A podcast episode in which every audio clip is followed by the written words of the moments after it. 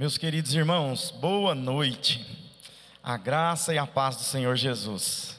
Eu confesso sinceramente que estou muito feliz por ter conhecido vocês, uh, participado aqui deste simpósio, uh, feito o trabalho aqui com as crianças.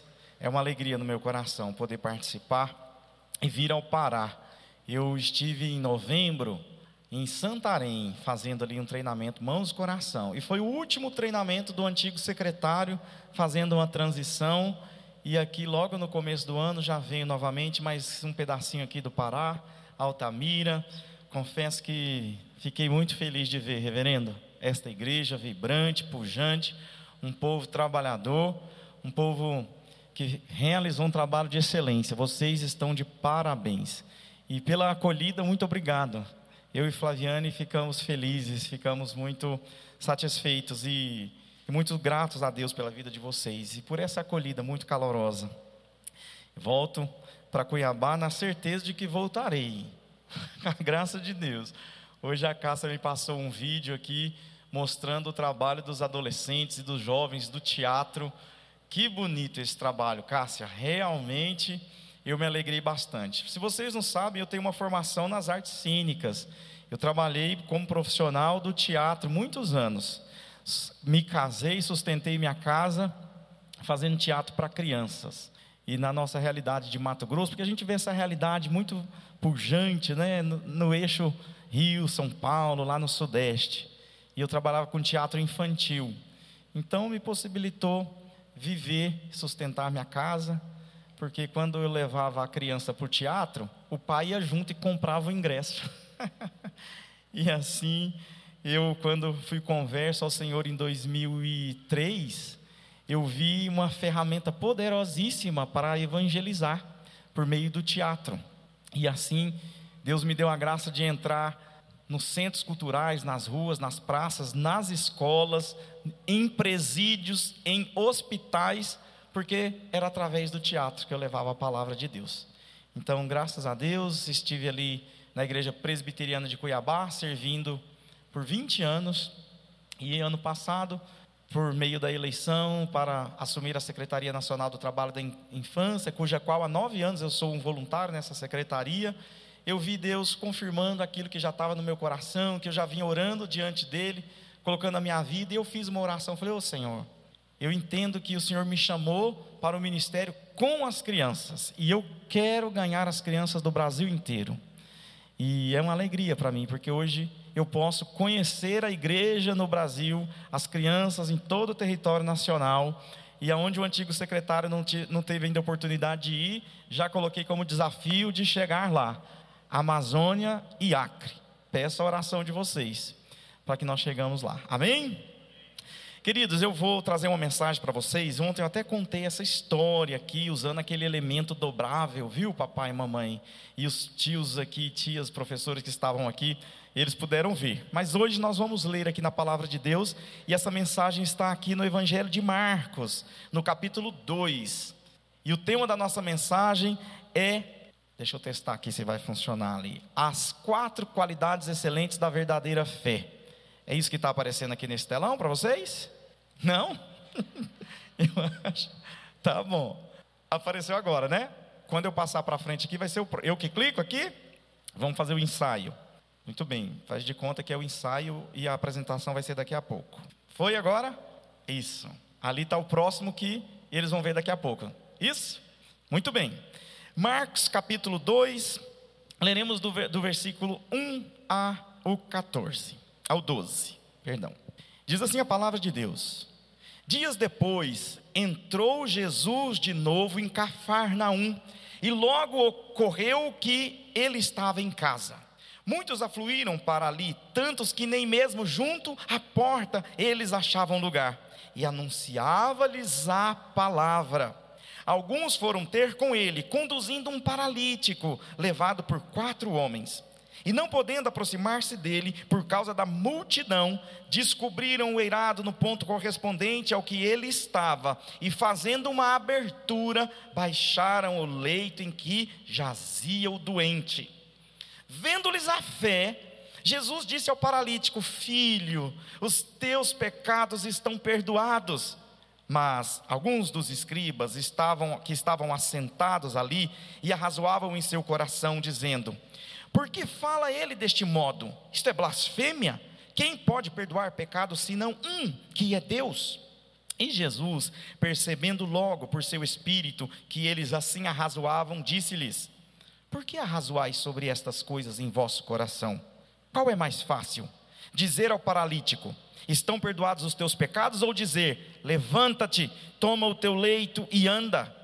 Ora, para que saibais que o Filho do Homem tem sobre a terra autoridade para perdoar pecados, disse ao paralítico: Eu te mando, levanta-te, toma o teu leito e vai para a tua casa. Então ele se levantou e, no mesmo instante, tomando o leito, retirou-se à vista de todos, ao ponto de se admirarem todos e darem glória a Deus, dizendo: Jamais vimos coisa assim. Oremos ao Senhor. Deus querido, nosso Pai maravilhoso, estamos diante da tua palavra, a tua palavra viva, a tua palavra que permanece para todo sempre e queremos agora, diante de Ti, rogar a bênção, ó Deus, de que o Senhor edifique o Teu povo, edifique a Tua igreja. Fala conosco, ó Deus, ilumina, meu Deus, essa palavra. Que sejamos animados, ó Deus, em o nome de Jesus, o Teu Filho amado. Amém. Queridos, há um tempo atrás eu estava de férias com a minha família e eu conheci uma jovem. Fiquei hospedado na casa da tia desta jovem, ela estava ali passando um tempo com a família em virtude de que o seu pai havia há pouco tempo falecido. Ela estava num tempo de luto e na oportunidade de conversar com essa jovem, ela estava sendo acolhida por sua tia, o seu pai não tinha deixado herança, recursos a ela, e a família estava então acolhendo essa jovem, e ela conversando comigo, ela falou assim: Olha, meu pai não me deixou dinheiro, não, não deixou herança para a família, mas o meu pai deixou algo que não, não dá para contabilizar. É um, um tesouro que ele me deixou que é mais precioso do que qualquer recurso financeiro que ele poderia ter me deixado. Nas madrugadas eu via meu pai todos os dias ajoelhado diante do seu leito, orando ao Senhor. O meu pai evangelizava todos os finais de semana, visitando cadeias, indo para as ruas entregar panfleto. O meu pai foi um grande homem de Deus e um missionário.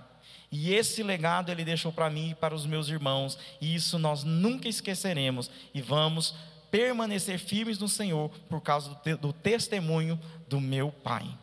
Eu achei o máximo a palavra daquela jovem porque realmente a coisa mais importante e preciosa que nós podemos, como pais, deixar para os nossos filhos é um legado de fé, é um legado de que conhecemos a Deus e andamos com Deus.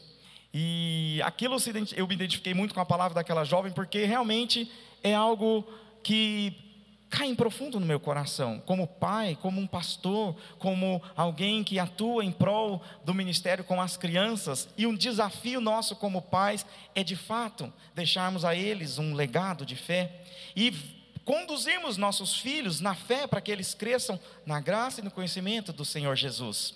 Há uns dias atrás, no ano passado também, eu e minha esposa nós fomos a visitar uma irmã da nossa igreja que estava enfrentando uma doença muito terrível, um câncer no pâncreas. E se você sabe sobre essa enfermidade, é uma enfermidade assim gravíssima, com pouca chance de sobrevivência.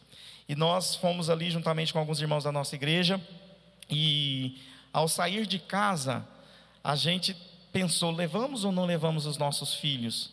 Porque é, os adultos da igreja iriam visitá-los, mas nós falamos, acho que a minha esposa queria que eles ficassem, porque tinha uns priminhos ali, eles iam brincar. E na hora que eu estava entrando no carro, eu falei para minha esposa: não, nós vamos levá-los, porque eu penso que eles precisam ter uma experiência assim.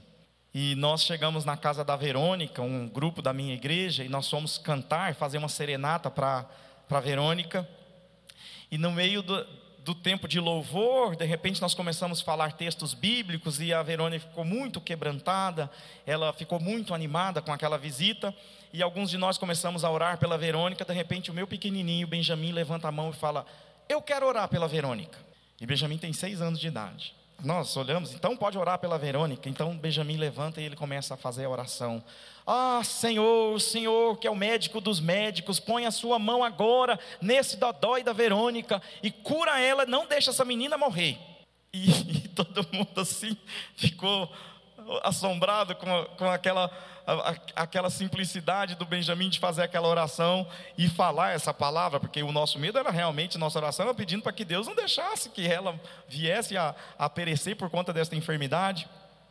E irmãos, foi tão é poderoso aquele momento, porque ver uma criança de seis anos orando assim, pedindo com fervor a Deus para que curasse, que realmente Deus é o médico dos médicos e podia curar a Verônica, e nós todos nos quebrantamos, foi um momento maravilhoso. E quando terminou aquele momento de oração, a gente já estava indo embora, Benjamin falou: Gente, volta aqui porque eu vou orar de novo.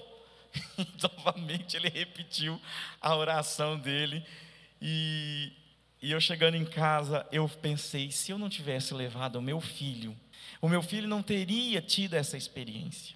O meu filho não teria sido um instrumento de Deus ali. Ele teria perdido algo que marcou ele, a família e nós todos que estávamos ali profundamente. Depois desse dia, Benjamin é um menino que, diferentemente, ele tem se dedicado à oração com apenas seis aninhos de idade. Para a glória de Deus eu falo isso, mas é uma alegria profunda no meu coração e nós quase não levamos o nosso filho para visitar aquela irmã da nossa igreja.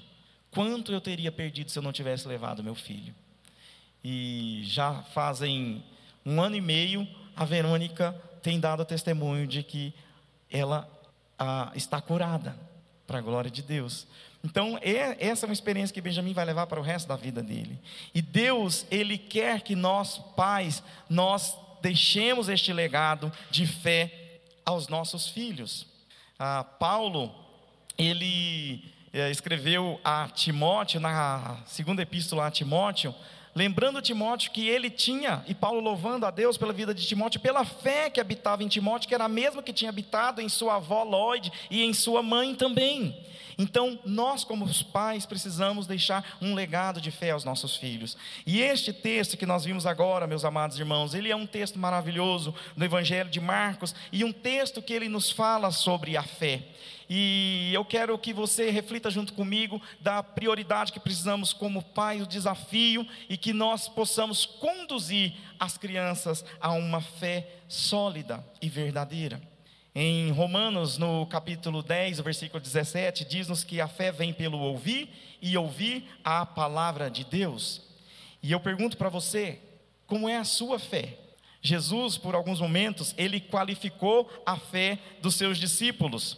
Ah, Jesus ele comparou a fé a um grão de mostarda e ele exortou com palavras duras os discípulos no momento em que eles não conseguiram expulsar um demoniado e Jesus então fala para aqueles homens: Mas como vocês são homens de pequena fé? Basta ter uma fé pequena como o tamanho de um grãozinho de mostarda e você vai falar para esse monte: Sai daqui, vai para colar e o monte vai. Jesus qualificou também a fé dos seus discípulos e chamou os seus discípulos de homens tímidos de fé no momento em que eles enfrentaram aquela tempestade terrível no meio do mar. E então Jesus, é, é, vendo os homens temendo por causa da tempestade, e eles estavam acompanhados do Rei dos Reis, o Senhor Todo-Poderoso, e eles já tinham experimentado e visto o poder de Jesus, mas eles temeram morrer afogados naquela tempestade. Então Jesus falou: Mas vocês são tímidos. Jesus fez uma dura exortação àqueles homens, mas Jesus elogiou a fé do centurião. Está aparecendo o centurião aqui, meus amados? Não? E agora? Pronto. A fé do centurião de Cafarnaum. Aquele centurião foi elogiado por Jesus, porque ele fala para Jesus assim: Olha, vai curar o meu filho.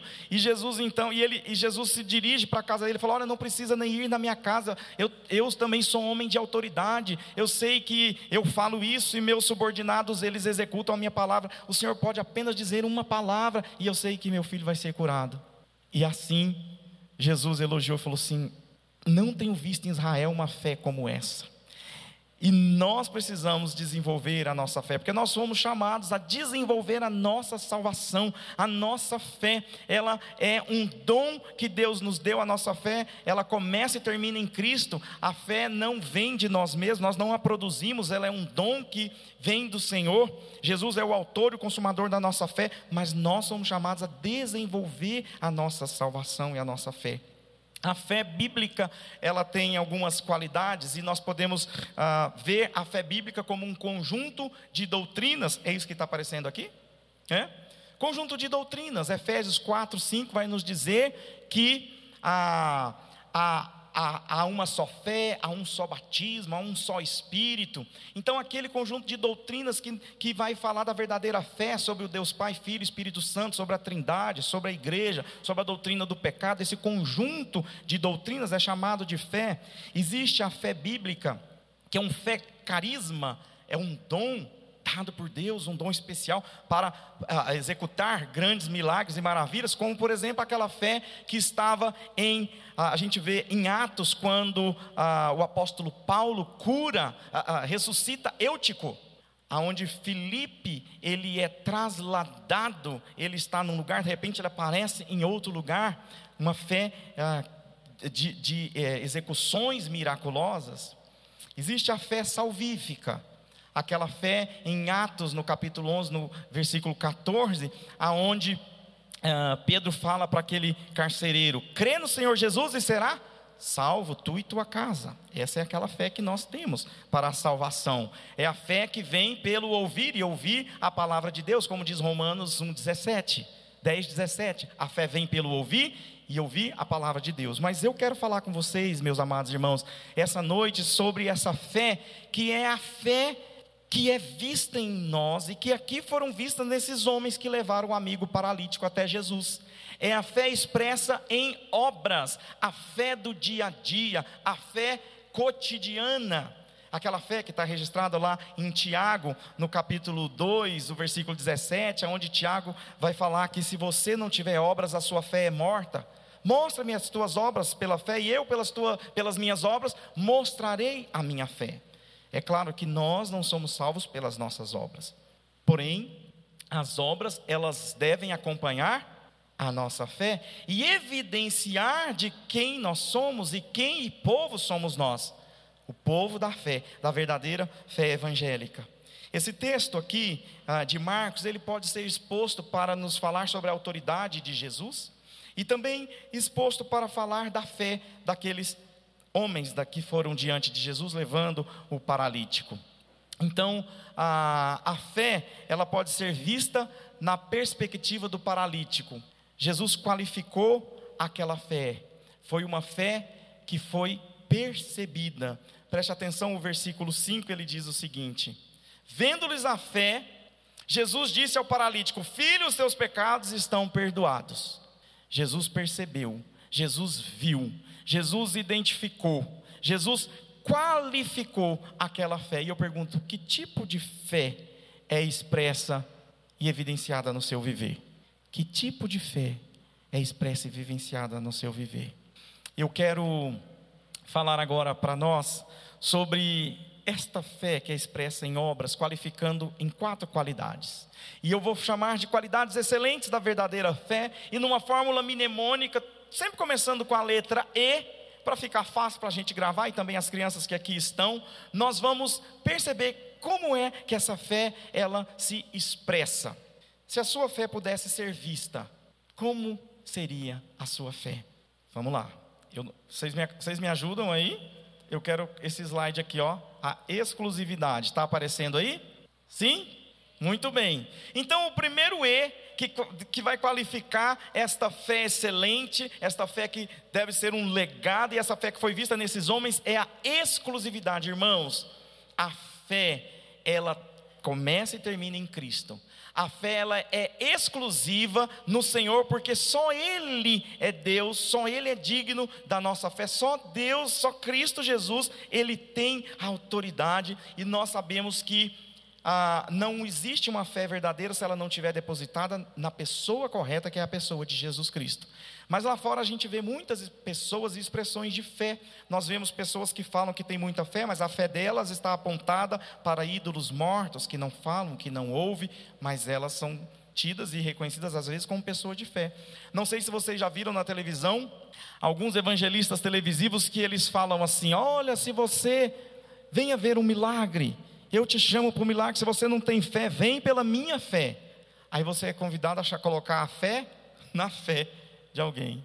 Isso não é fé verdadeira. A fé verdadeira é colocada na pessoa reta, digna, santa de Jesus Cristo. E somente Jesus Cristo deve, é o autor e o consumador da fé, porque Ele tem essa autoridade, Ele é Deus. Ele, nesse texto, nós vamos ver Jesus tendo poder de perdoar pecados. Só Deus perdoa pecados. Os fariseus, eles acusaram Jesus de blasfêmia porque eles falaram assim: só Deus pode perdoar pecados. Eles estavam 100% certos. Realmente só Deus pode perdoar pecados. Mas ele também, eles, eles também estavam 100% errados porque não reconheciam em Jesus ser Ele o Filho de Deus. Jesus perdoou pecados, Jesus sabia o que se passava na mente daqueles homens, Jesus, Ele curou aquele paralítico. Então, essa fé exclusiva é a fé que nós legamos aos nossos filhos e convidamos os nossos filhos para que eles amem ao Senhor e que no coração deles esteja o temor do Senhor. Eu aprendi com um pastor uma oração e um desejo muito grande, e eu também oro assim, de que nos meus filhos haja o temor do Senhor. Irmão, se os nossos filhos temerem a Deus, você descansa. Sabe por quê? Porque muitas vezes você não vai conseguir colocar os olhos nele o tempo todo. Você não consegue acompanhar o seu filho em todos os lugares que ele vai. Mas se no coração dele tiver o temor do Senhor, ele vai se desviar do mal.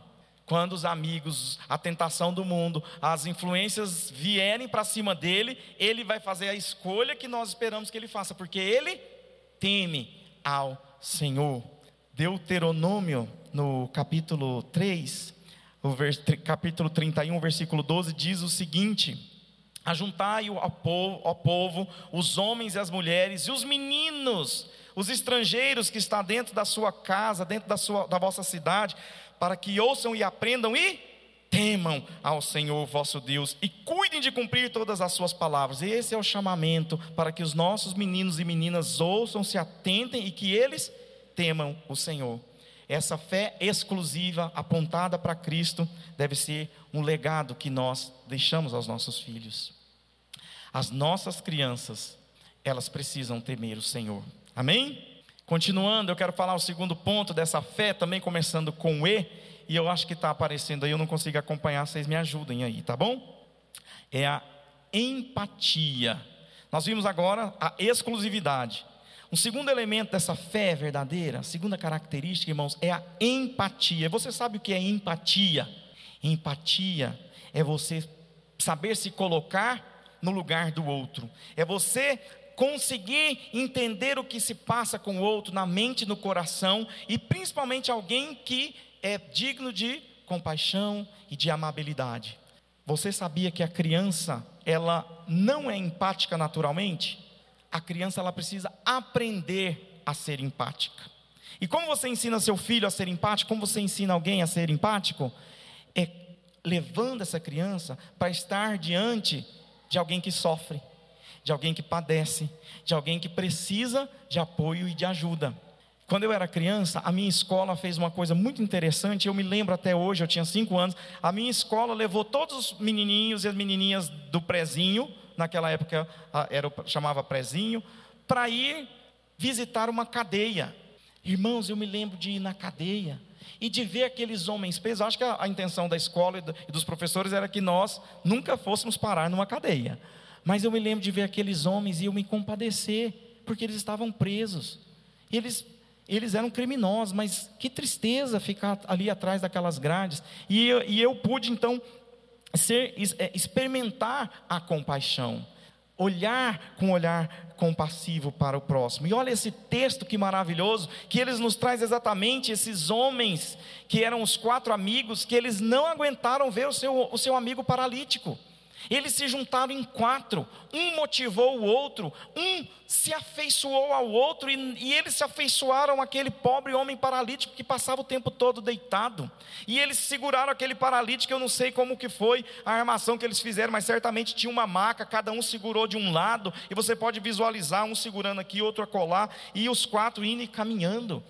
E eu não sei quanto tempo eles caminharam, mas eles chegaram naquela casa e eles queriam levar o amigo para diante de Jesus. Por que eles levaram esse amigo para diante de Jesus? Porque eles já sabiam que Jesus curava. Eles sabiam que Jesus podia fazer alguma coisa por aquele amigo. Eles já haviam ouvido falar a palavra de Jesus. Então aqueles homens, eles se compadeceram, eles se colocaram no lugar do paralítico, eles sabiam que eles podiam fazer algo por aquele amigo paralítico.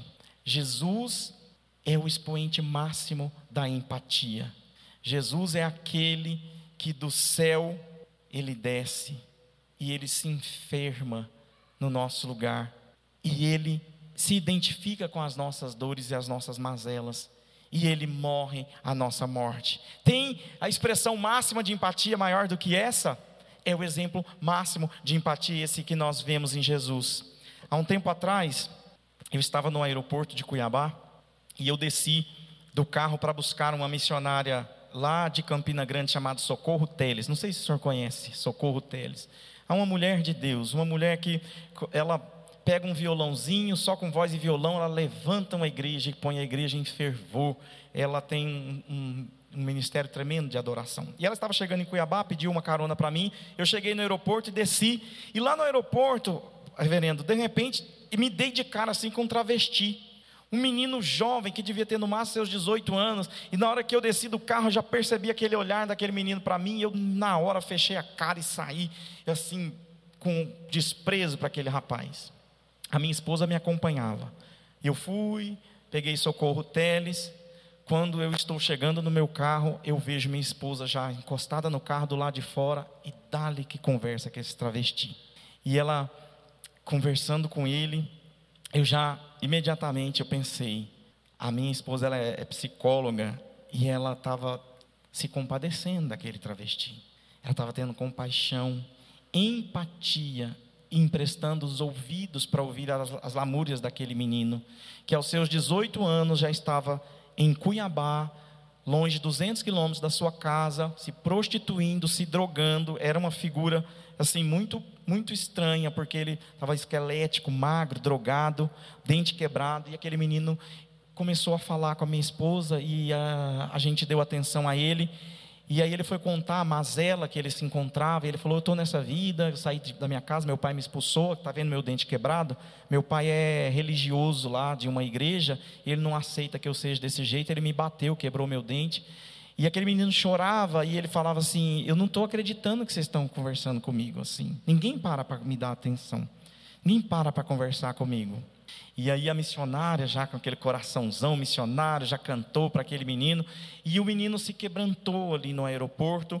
E, irmãos, nossa natureza pecaminosa, nós vamos ter dificuldade de sermos empáticos. Mas como cristãos, nós temos que fazer um esforço a mais para termos empatia com esse mundo perdido para passar no semáforo e olhar o pedinte ali, não só porque, ah, que chato esse homem pedinte que está trabalhando, não é assim que Jesus nos vê. Não é assim que Jesus se, se porta diante das mazelas da humanidade. Muitas vezes, espiritualmente, nós também estamos aos farrapos diante do Senhor. Precisamos, assim como esses homens tiveram empatia por aquele, aquele amigo paralítico, nós precisamos ser empáticos, porque é assim que exercemos o chamado que Jesus nos chamou. E é tão bonito nesse texto que Jesus, quando vê aqueles amigos descendo aquele paralítico, a palavra de Deus vai dizer que Jesus viu-lhes a fé. Viu-lhes a fé, aqueles homens não oraram, aqueles homens não chegaram diante de Jesus pedindo alguma coisa, eles não fizeram um pedido, uma oração sequer. Jesus viu a fé e Jesus imediatamente resolveu o problema daquele homem. Glória, glória seja dada ao nome do Senhor.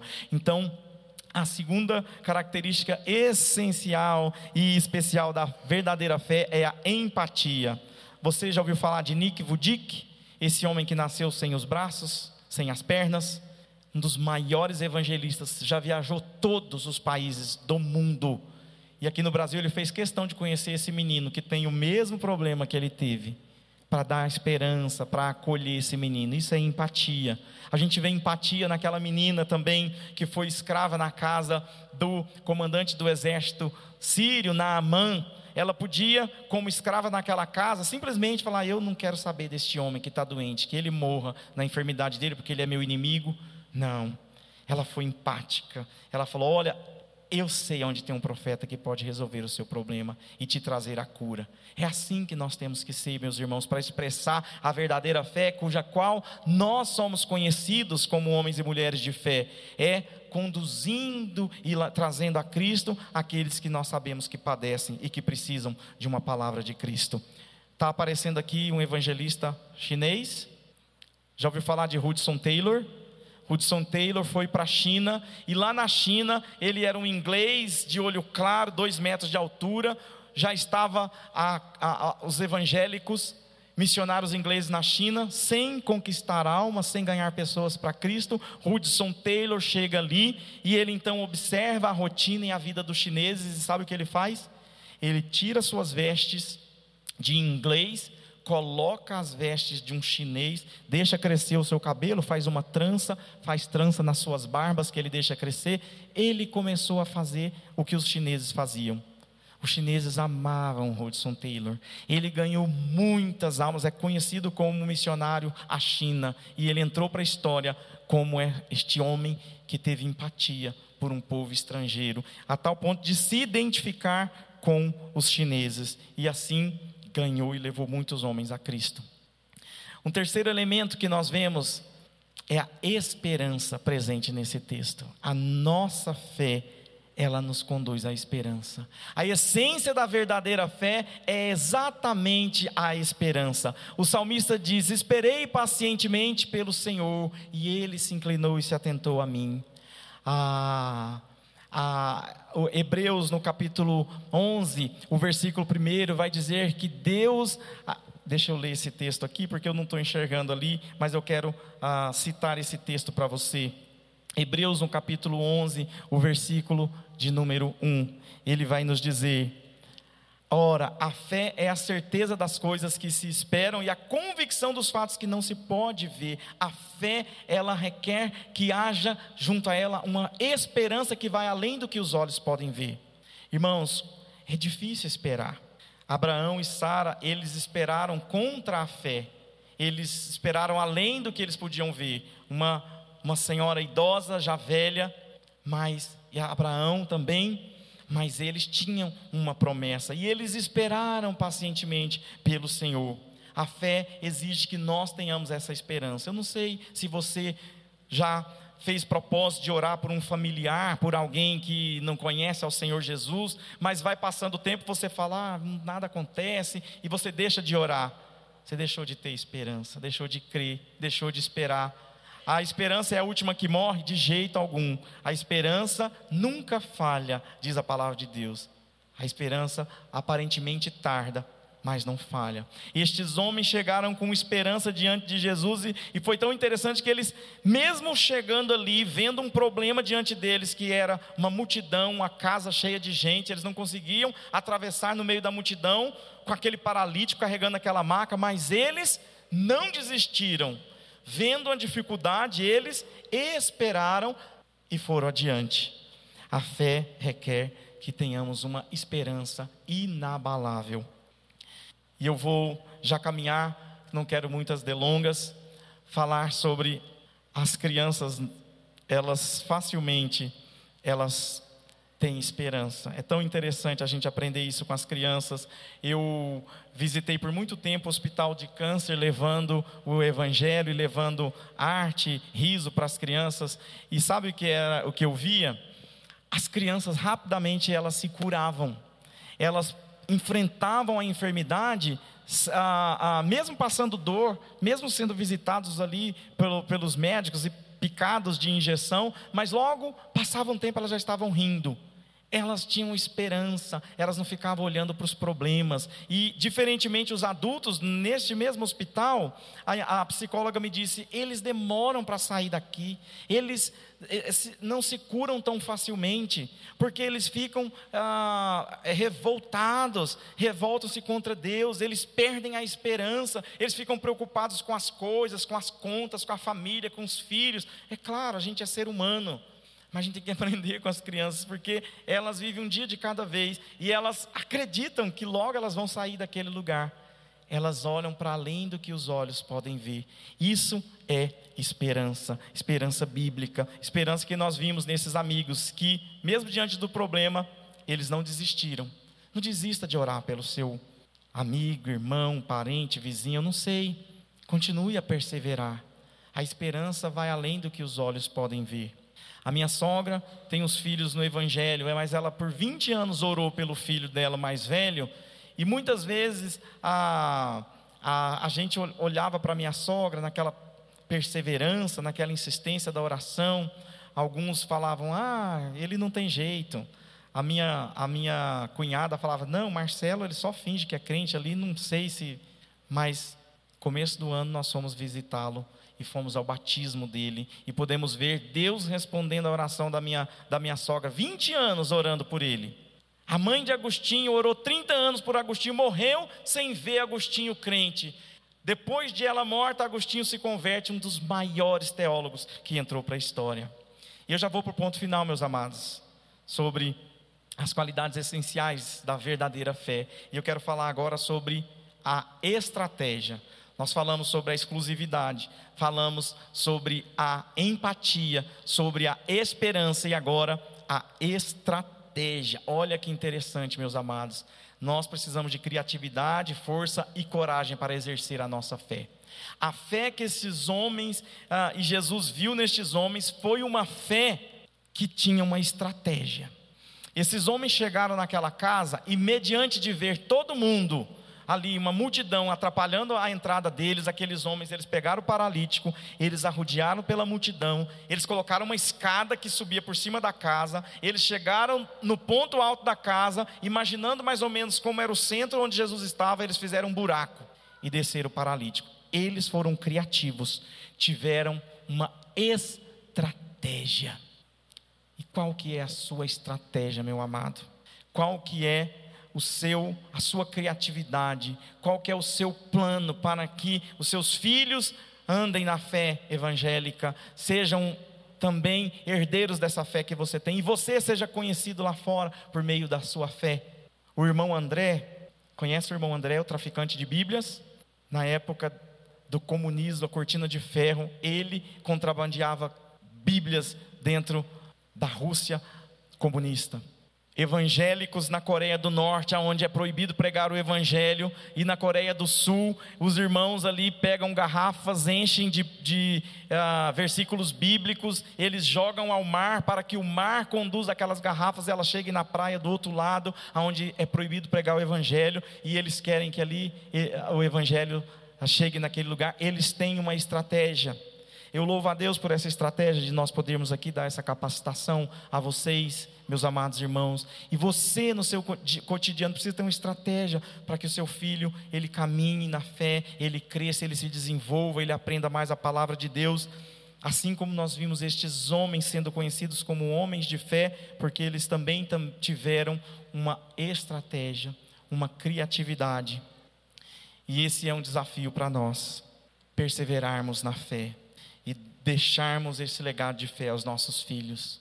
Quando, porém, vier o filho do homem, porventura achará fé na terra? Eu tirei? Volta lá para mim, por gentileza. Achará fé na terra? Deus é fiel. Esta obra é dele. Ele é o autor e o consumador da nossa fé. E que nós sejamos, irmãos, como Davi, um homem de fé, Davi escreveu no seu Salmo 103, já maduro, ele escreve: Bendiz a minha alma ao Senhor, e tudo que há em mim bendiga o seu santo nome, bendiga a minha alma ao Senhor, e não te esqueças de nenhum só dos seus benefícios. Que você se volte para o Senhor com fé, pensando que o Senhor é Deus que cura, o Senhor é Deus que perdoa, os pecados. Não sei que situação você tem enfrentado no seu dia a dia, tem pedido ao Senhor, mas nosso Deus é esse mesmo Deus que cura, é o mesmo Deus que perdoa pecados, é o Deus que precisamos e dependamos dele o tempo todo. Bendize, a minha alma, ao Senhor, e não te esqueças de nenhum só dos seus benefícios. Ele é quem perdoa todas as suas iniquidades, quem sara as tuas enfermidades. Que nós tenhamos essa fé excelente, deixemos um legado excelente com a graça de Deus e para a glória de Deus Pai. E eu finalizo dizendo a vocês que o resultado daqueles homens e da fé que Jesus viu naqueles homens foi que o nome de Deus foi exaltado. Aquele homem voltou para a sua casa curado e puderam ver a glória de Deus. Feche seus olhos, eu quero orar com você. Deus querido, diante de Ti, nós te agradecemos, porque nós, ó Deus, podemos conhecer o Deus vivo e verdadeiro, o Senhor Jesus, o Autor, o Consumador da nossa fé, aquele que tem autoridade para perdoar pecados, aquele que tem autoridade para, com uma palavra, dissolver todos os nossos problemas Ó oh Deus, eu não sei o que essa igreja enfrenta, quais dificuldades cada homem e mulher aqui tem enfrentado, o que eles têm esperado e colocado diante de Ti. Eu não sei quais desses, ó oh Deus, por alguma canseira, enfado do meio do caminho, eles, ó Deus, se prostraram e desistiram, meu Deus, de orar, de crer, de continuar a perseverar, mas que o Senhor, meu Deus, levanta-os acolha-os nos teus braços de amor, perdoa pecados neste lugar, cura, meu Deus, almas feridas, pessoas cansadas, Cura, Deus, pessoas que possam estar enfermas, ó Deus, e faz de nós homens, mulheres, cheios de fé, de esperança, de amor, de compaixão, de empatia, em nome de Jesus. Que o Senhor seja, Deus, o Deus exclusivo que reina no nosso coração. Tira de nós, ó Deus, todo ídolo, tudo aquilo que não pertence ao Senhor e cura-nos, ó Deus, cada dia mais, com o poder da tua palavra, em nome de Jesus. Amém. Amém, meus amados. Agradeço essa oportunidade, pastor, e desejo a benção de Deus sobre todos vocês. Que Deus abençoe.